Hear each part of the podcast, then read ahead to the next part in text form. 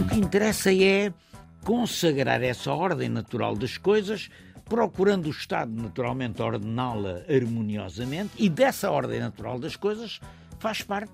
Dos ricos e os esta- pobres. Digamos assim, faz parte a natureza orgânica da sociedade. O que é que é a natureza orgânica? É a conciliação do capital com o trabalho. Ou seja, há o trabalho, há o capital, e o capital e o trabalho não têm que se combater como pretende como pretendem os socialistas, que lançam dentro da sociedade, lançam uns contra os outros. Uhum. O que tem é que eh, estabelecer-se essa harmonia de classes tutelada pelo Estado, que a consagra e a vigia.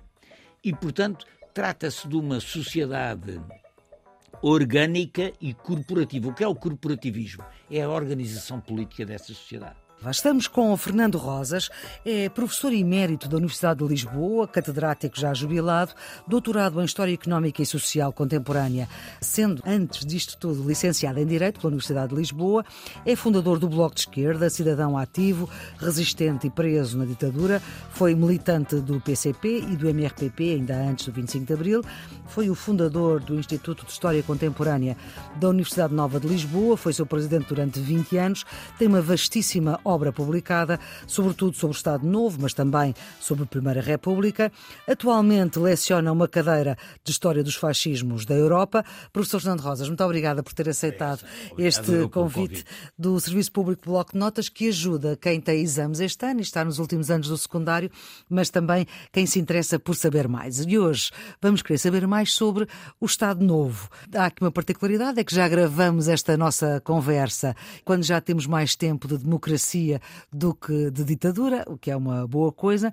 Professor Fernando Rosas, tínhamos ficado na altura em que Salazar finalmente consegue ser nomeado presidente do Conselho de Ministros. E depois daí para a frente, como é?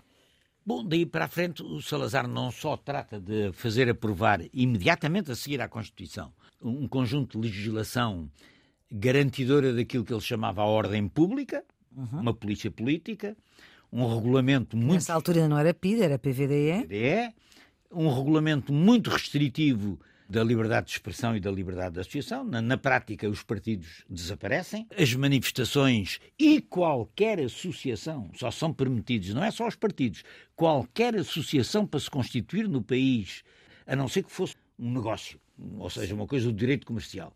Mas qualquer associação cívica, cultural ou política precisava de licença prévia do Ministério do Interior e, portanto, acabou-se. Portanto, não havia. Tudo o que o governo não gostasse não, não passava. E é, aí começa verdadeiramente a proibição dos partidos. Não, é? Não, não são permitidos.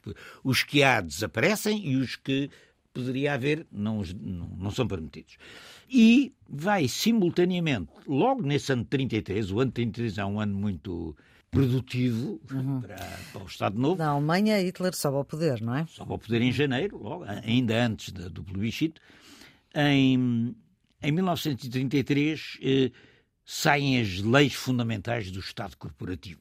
E o que é isso do Estado Corporativo? Bom, O Estado Corporativo baseia-se filosoficamente, e não, não vou aqui entrar em grandes filosofias, mas a ideia é esta: há uma ordem natural das coisas, da qual faz parte a desigualdade, a autoridade, a hierarquia, e que a Mas des... quem é que determina essa ordem natural das coisas? é natural. É as coisas. É ontológica, Sim. é de origem, se quiser, providencial.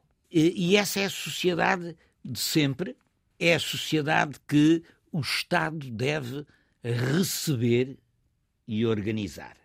Porque essa- este tipo de sociedade é anterior ao próprio Estado, existe na natureza das coisas e, portanto, não se trata de agora corrigir a desigualdade, substituir a autoridade por outras ideias oriundas da Revolução Francesa, a injustiça, etc. O que interessa é consagrar essa ordem natural das coisas, procurando o Estado naturalmente ordená-la harmoniosamente, e dessa ordem natural das coisas faz parte Os ricos e os esta- pobres. digamos assim, faz parte a natureza orgânica da sociedade. O que é que é a natureza orgânica? É a conciliação do capital com o trabalho. Ou seja, há o trabalho, há o capital, e o capital e o trabalho não têm que se combater como pretende como pretendem os socialistas, que uhum. lançam dentro da sociedade, lançam uns contra os outros. Uhum. O que tem é que eh, estabelecer-se essa harmonia de classes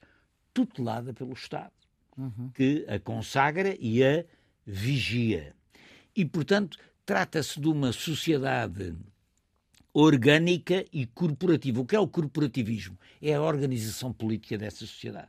Hum. Uh, os patrões organizam-se nos grêmios, os trabalhadores organizam-se em sindicatos nacionais, em conjunto... Mas são sindicatos que não têm capacidade reivindicativa. Organizam-se para quê? Esses sindicatos, afinal, fazem o quê? Organizam-se para o entendimento entre o capital e o trabalho, uhum organizam-se no quadro da corporação. A corporação é o abraço entre o capital e o trabalho, e, portanto, hum, sendo que eh, no mundo industrial eh, e comercial, digamos assim, há grêmios e há sindicatos nacionais. Uhum. Os sindicatos nacionais não podem fazer greve, quer dizer, eh, há, há coisas que não são permitidas. A greve é uma disrupção Uhum. A greve é uma espécie de. Portanto, a Constituição de 33 não tinha leis que proíbe a greve. greve. Proíbe a greve e proíbe a Federação dos Sindicatos.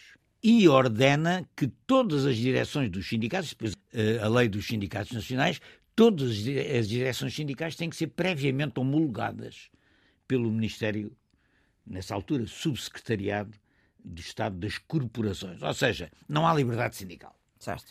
Uh, uh, os sindicatos não podem fazer greve uhum. e os sindicatos que existem têm que expressar em Assembleia Geral a concordância a um estatuto tipo, um estatuto corporativo uhum. dos sindicatos nacionais e quem dos sindicatos existentes, quem se recusar a votar esse estatuto padrão, o sindicato é dissolvido e os seus bens revertem a favor do Estado. E, portanto, os sindicatos nacionais são uma espécie de colete forças, uma uhum. espécie de colete de forças. Os, uhum. sindicatos nacionais são uma forma de submeter o trabalho ao capital. Basicamente é isso.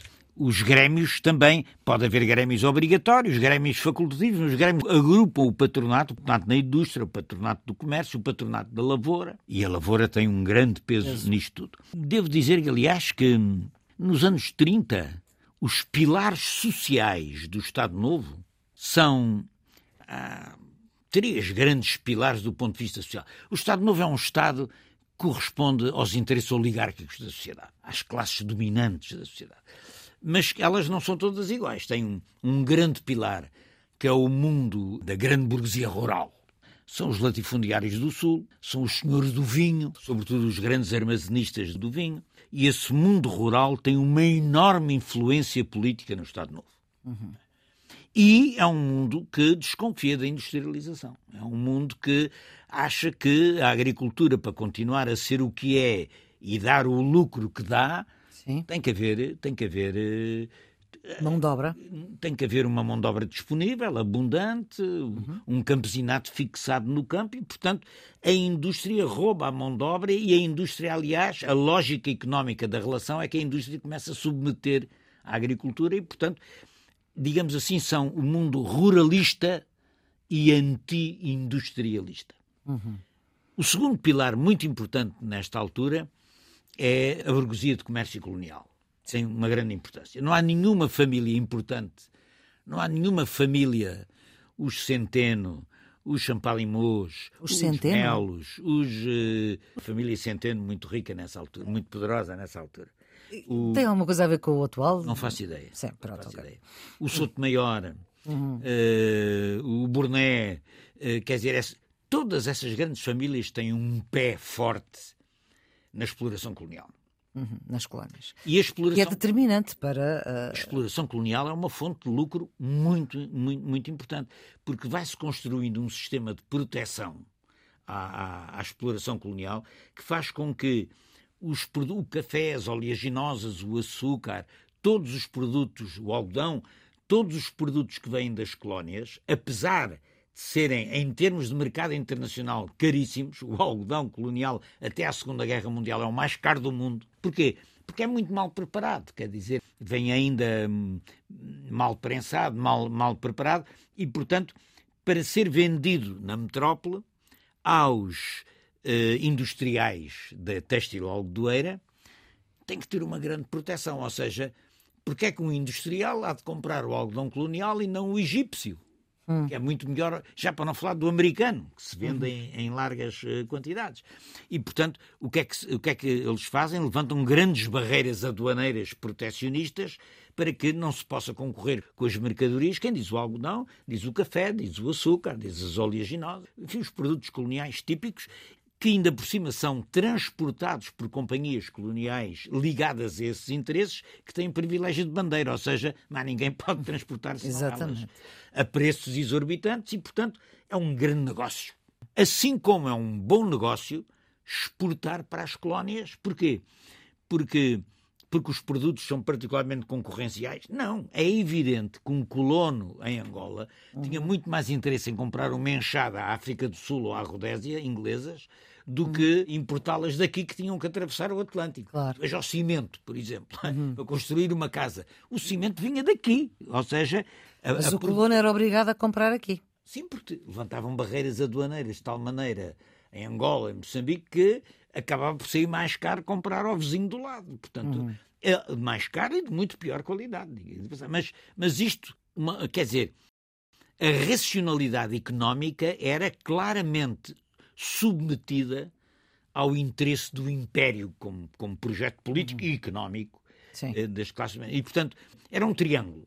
A burguesia colonial era um triângulo. A banca, o import-export e as companhias de navegação. Este triângulo é o triângulo básico da exploração colonial. Depois há também, com peso importante, mas que perde peso nesta altura como, como pilar, o import-export internacional. Estava ligado ao vinho do Porto, estava ligado a outras exportações, sobretudo vinho do Porto e conservas, e cortiça, não é? Sim. Cortiça, vinho do Porto, conservas, são sempre os produtos que, que eram concorrenciais em termos internacionais porque não havia. Uhum. o vinho do Porto era no Douro, a cortiça era aqui em Portugal e, e, e as conservas era, era o atum que havia ali, agora já não há, não é? Nessa altura. Mas a sardinha, enfim, as conservas. A sardinha e o atum, não é? Uhum. As conservas de peixe, de uma forma geral. E, e esse setor também era importante. Depois havia um quarto setor, que era um setor nascente, que era a indústria. Mas a indústria estava a afirmar-se, porque era muito arriscado uh, investir na indústria. Porquê? Porque não havia tecnologia, não havia know-how. Quer dizer, se a Flor se lembrar que o Instituto Superior Técnico, em meados dos anos 30, 40, produzia por ano quê? Seis, sete engenheiros, ou oito, é? quer dizer, que iam todos para o Estado. Uhum. Uh, portanto, a incorporação tecnológica, o know-how, tudo, tudo o que fosse com um mínimo de sofisticação tinha que vir é preciso muito dinheiro para investir. Depois o mercado interno é muito estreito, porque as pessoas viviam muito mal, tinham ordenados muito baixos, não podiam reivindicar, não havia greve, e, portanto, a capacidade de consumo como a indústria tinha era muito, muito limitada. Portanto, a indústria tem muita dificuldade, mas está a aparecer. Quem é que está a aparecer? Chamavam-lhe até os capitães da indústria. A CUF, Alfredo da Silva, o Champalimau, que entretanto vai começar a a, investir no, no, nos cimentos e na siderurgia. E, mais, e, e, muito pouco, quer dizer, em termos de grandes grupos económicos, são pouco mais. Porque as outras grandes famílias que, que, estão, que, que existem será o Espírito Santo. O Espírito Santo, o negócio dele era, era a África. Em grande parte era um negócio de importa e exporta para a África. O, havia o, grandes grupos industriais, propriamente, estavam nessa altura a afirmar-se ao Alfredo da Silva. E vai ser a família Sommer, depois, eh, o Champalimau, ao casar-se com a filha do Henrique Sommer, vai constituir o grupo Sommer. Uh, Champalimau. Professor Fernando Rodas, vamos ficar agora por aí. É dessa história que vamos continuar a falar no próximo episódio do Serviço Público Bloco Notas. Professor Fernando Rosas, muito obrigada por ajudar a quem tem exames no secundário, mas também quem quer saber mais. A produção é de Ana Fernandes, a gravação de Jorge Almeida, a edição de Maria Flor Poderoso. Tenham um bom dia. Thank you.